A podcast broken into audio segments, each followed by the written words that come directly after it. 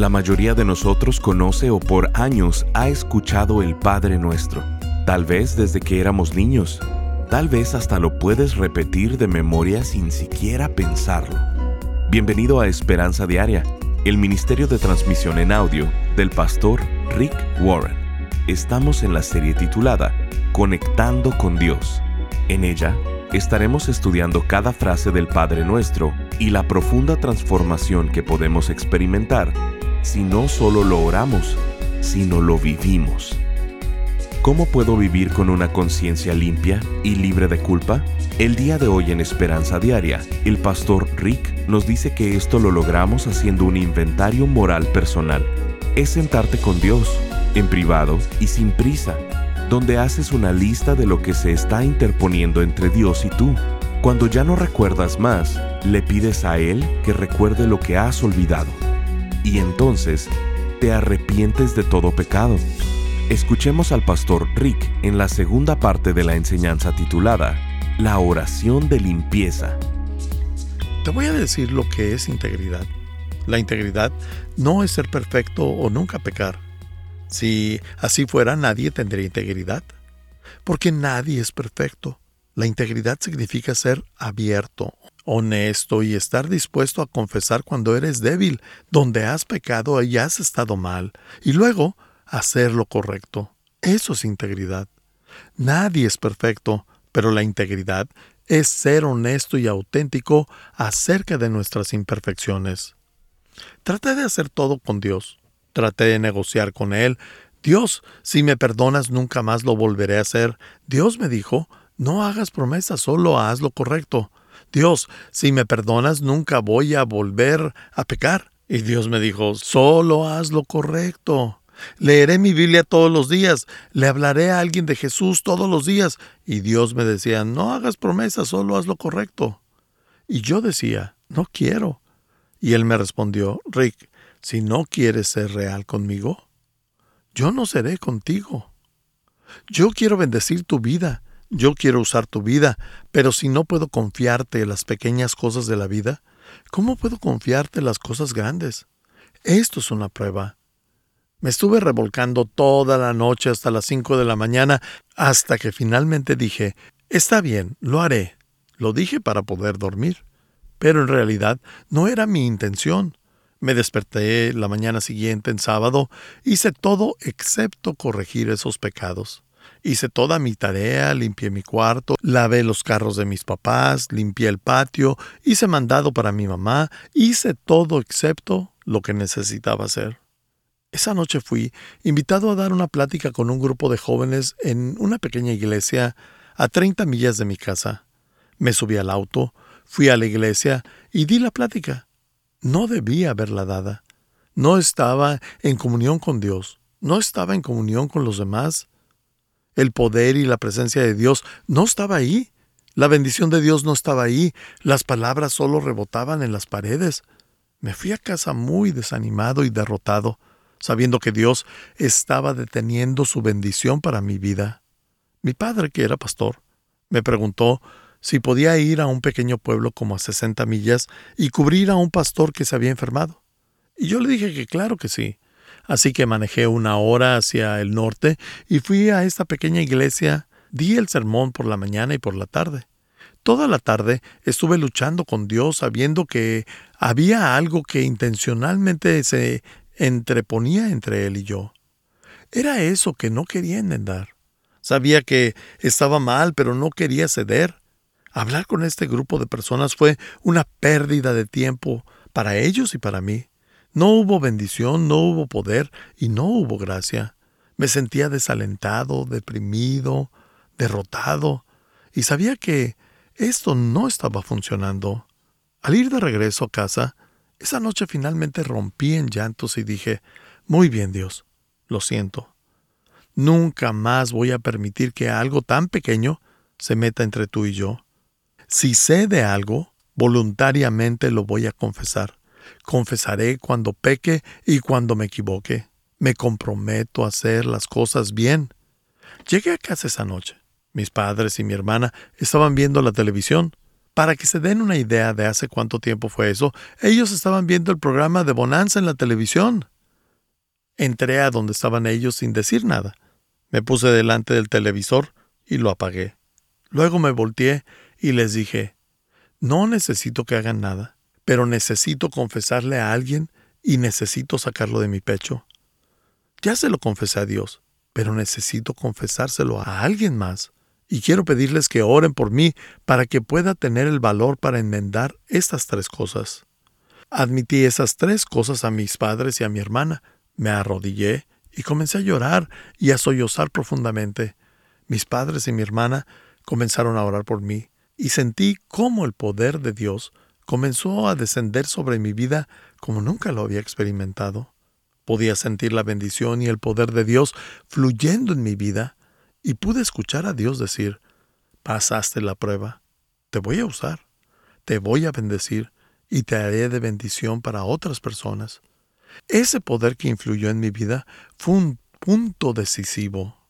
Esto lo deseo para ti. No tienes idea de lo mucho que Dios quiere usar tu vida. No tienes idea de lo mucho que Dios quiere bendecir tu vida.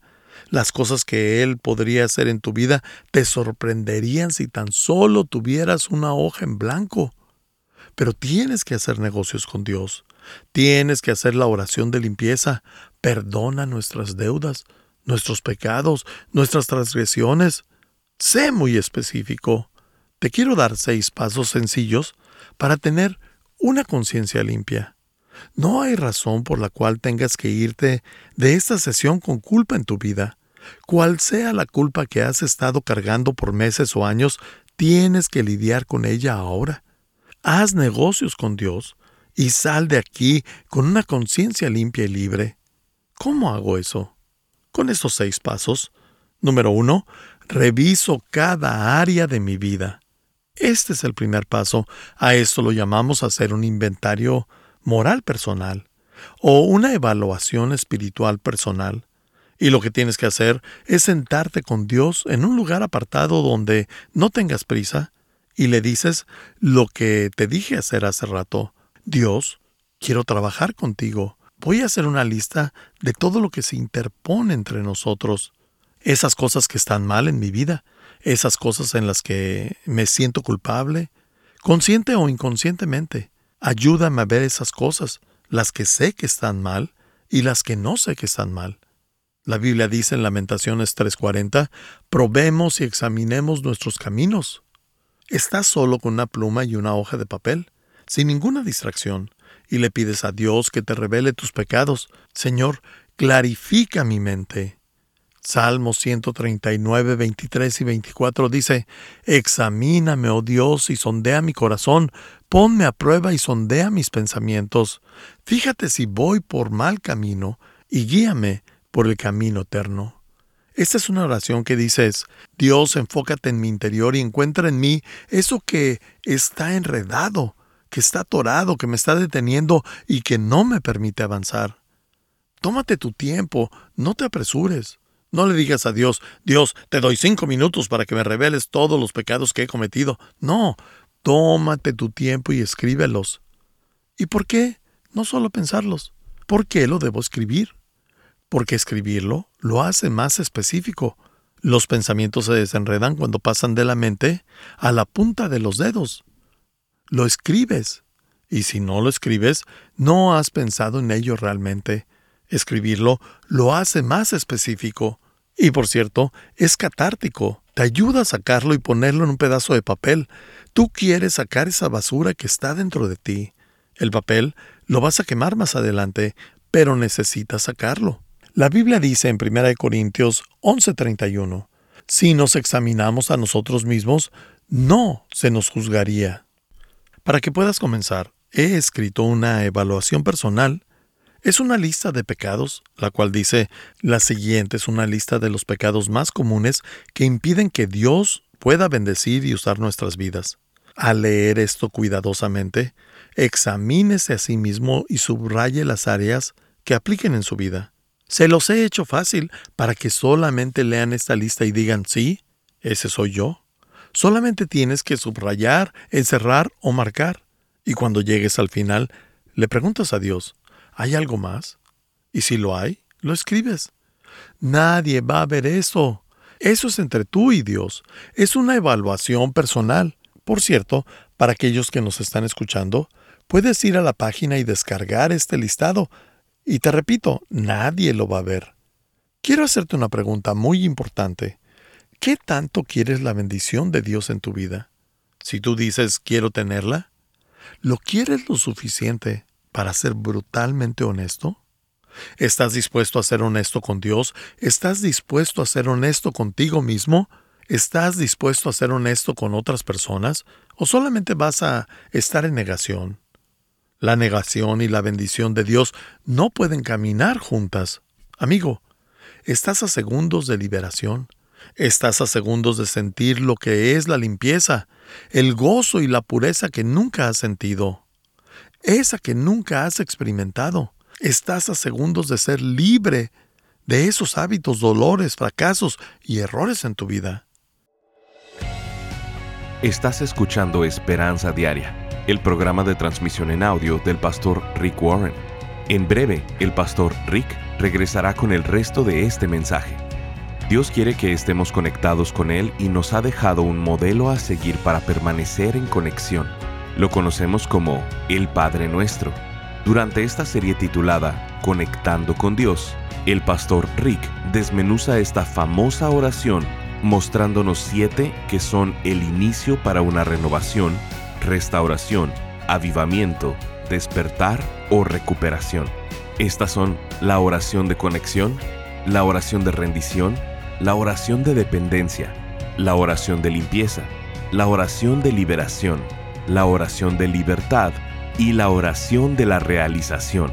Siete frases que cada una son respuesta a las siete cosas que más nos estresan en la vida, las que más conflicto nos causan, los problemas, lo más difícil y complicado que tenemos en la vida. Al comprender el Padre Nuestro, no solo orarlo, sino vivirlo, nuestra vida entera cambiará. Queremos invitarte a ser parte de este ministerio económicamente Contribuye con cualquier cantidad y únete al esfuerzo de esperanza diaria en llevar las buenas noticias de Jesucristo al mundo hispano. Para contribuir, llámanos al 949-713-5151 o visítanos en pastorricespañol.com.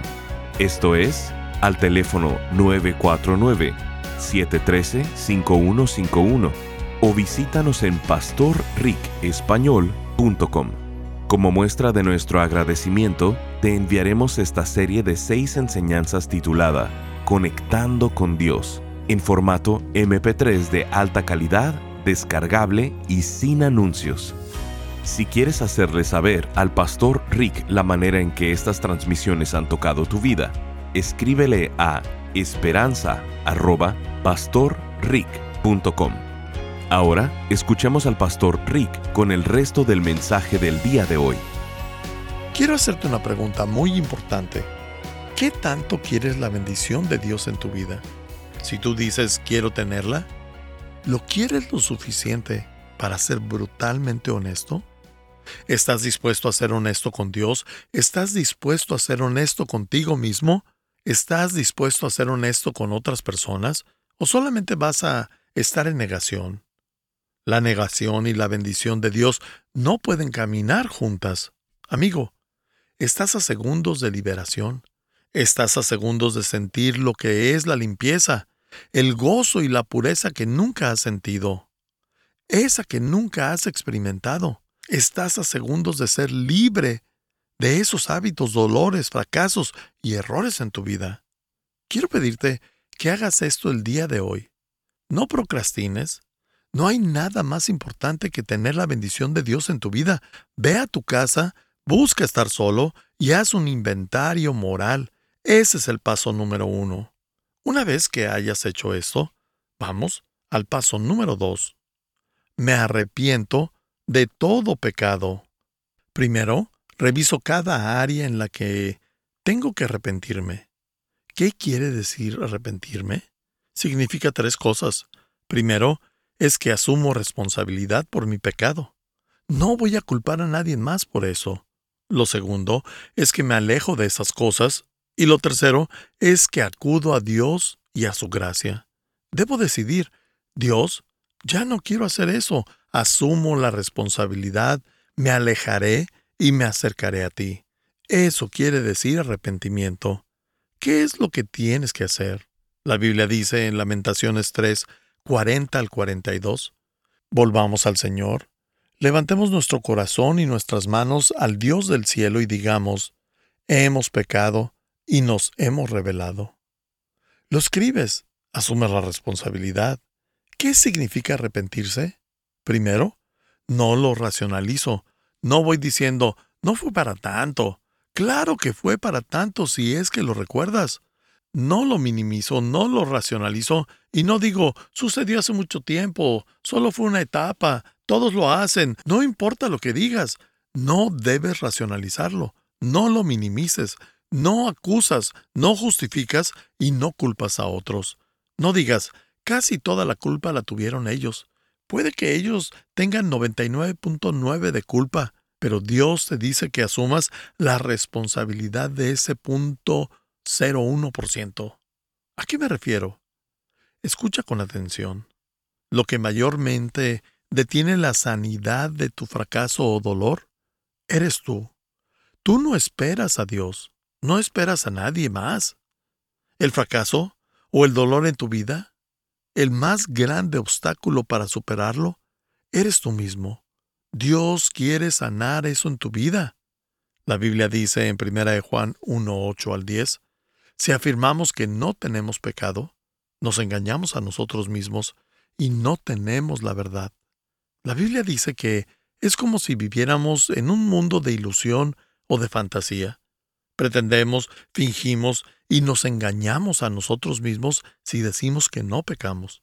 Ciertamente, no engañamos a Dios, ni siquiera engañamos a otra persona, porque ellos no saben que nos equivocamos. Solamente nos engañamos a nosotros mismos. Escucha esto atentamente. Las cosas que te derrotan en la vida, los hábitos de autodestrucción en tu vida, ¿te gustaría deshacerte de ellos? Vas a dejar de derrotarte cuando dejes de engañarte. Dejaré de derrotarme cuando deje de engañarme.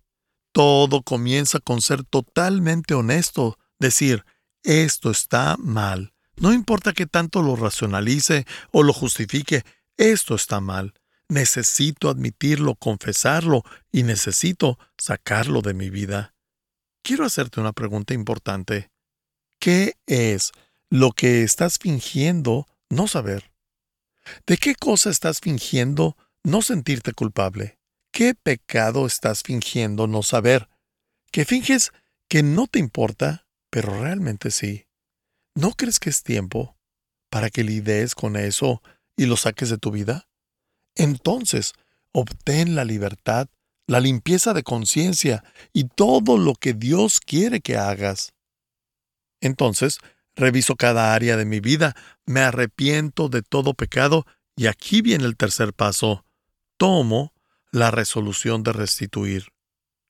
Al ir viendo la lista de pecados, si encuentras a alguien que has lastimado, entonces tienes que restituir la situación.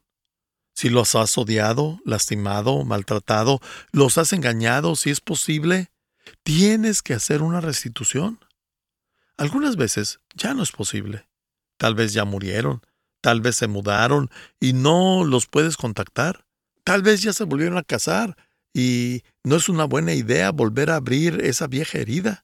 Así que, en algunas situaciones, no puedes hacer una restitución. Pero todo lo que puedas hacer para hacer lo correcto, lo tienes que hacer.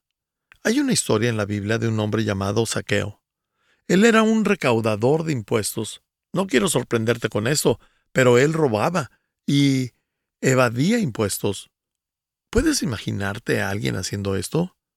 Un día Jesús fue a su casa y eso conmovió a Saqueo. Y dijo esto en Lucas 19:8. Pero Saqueo dijo, resueltamente, Mira, Señor, ahora mismo voy a dar a los pobres la mitad de mis bienes, y si en algo he defraudado a alguien, le devolveré cuatro veces la cantidad que sea. A eso Jesús le responde en el versículo 9, Hoy ha llegado la salvación a esta casa. Debo hacer la restitución. Número 4. recibo el perdón de Dios. Una vez que ya revisé cada área de mi vida, ya me arrepentí de mi pecado, he asumido la responsabilidad y he tomado la resolución de restituir donde debo de hacerlo, ahora recibo el perdón de Dios. La Biblia dice en Hebreos 4:16, acerquémonos con confianza al trono de la gracia de nuestro Dios. Allí recibiremos su misericordia y encontraremos la gracia que nos ayudará cuando más la necesitemos. Acerquémonos con toda confianza al trono de la gracia de nuestro Dios, donde no encontraremos regaños, castigos, ni rechazos. Cuando acudimos a Dios con nuestro pecado, recibimos su misericordia y encontramos su gracia. ¿Cuál es la diferencia entre gracia y misericordia? La misericordia es el perdón por las cosas que has hecho en el pasado. La gracia es el poder para cambiar el futuro. Necesitas ambas.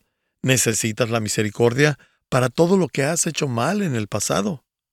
Y necesitas la gracia para tener el poder para cambiar el futuro. Dios dice, ven a mí, con toda honestidad, con todos tus pecados, y dime, Dios, esto apesta, esto se ve muy mal, me siento avergonzado de aquello. Y Dios te dice, tendrás misericordia por tu pecado y la gracia para cambiar el futuro. Te daré ambas y recibirás el perdón de Dios. Ahora, déjame decirte cómo es que no recibes el perdón de Dios. No, le ruegas a Dios, oh por favor, por favor, te lo pido de rodillas. No le tienes que rogar a Dios para que te perdone. Él quiere perdonarte más de lo que tú quieres ser perdonado. No necesitas rogar. Tampoco tratas de negociar o sobornar a Dios como lo hice yo. Dios, nunca más lo volveré a hacer. Viviré de esta otra manera. Voy a diezmar el 20%. No necesitas negociar, sobornar, ni rogar. Solamente necesitas creer. ¿Qué es lo que debes de creer? Debes creer en la promesa de Dios que dice en 1 Juan 1.9, si confesamos nuestro pecado, Dios, que es fiel y justo, nos lo perdonará y nos limpiará de toda maldad. El perdón no está basado en lo que eres o en tus méritos, está basado en el carácter de Dios. Dios es completamente fiel. Nuestro perdón es basado en quién es Dios y no quiénes somos. Si voluntariamente confesamos que hemos pecado, Dios es fiel, no se va a retractar. Él nos perdona y nos limpia. ¿No te gustaría ser limpio de todo lo que hay dentro de ti? Dios dice, yo te voy a limpiar. ¿Cómo lo haces? Solamente lo confiesas. ¿Sabías que la palabra confesar está en la Biblia? Es una palabra en griego, homologueo. Homo quiere decir igual o lo mismo, como leche homogenizada. Logo quiere decir palabra y significa hablar lo mismo. Estás escuchando Esperanza Diaria. Si quieres hacerle saber al pastor Rick la manera en que estas transmisiones han tocado tu vida, escríbele a esperanza.pastorrick.com. Ahora volvamos con el pastor Rick, quien nos compartirá un testimonio de un radio escucha. Pastor Rick, muchísimas gracias. Mi nombre es Leslie y soy de Bolivia. Quiero compartir y testificar que soy muy bendecida escuchando el podcast. Dios bendijo mi vida al escucharlo en un devocional donde nos enseñaba a tener un tiempo de oración disciplinado y lleno de pasión. Muchísimas gracias Bendiciones. Gracias por acompañarnos. Si quieres mantenerte en contacto con el pastor Rick, visita pastorricespañol.com y síguelo a través de sus redes sociales. Y si quieres hacerle saber la manera en que estas transmisiones han tocado tu vida, escríbele a esperanza.pastorrick.com. Sintonízanos en nuestra siguiente transmisión para seguir buscando nuestra esperanza diaria en la palabra de Dios. Este programa está patrocinado por el Ministerio de Esperanza Diaria y por tu generoso apoyo financiero.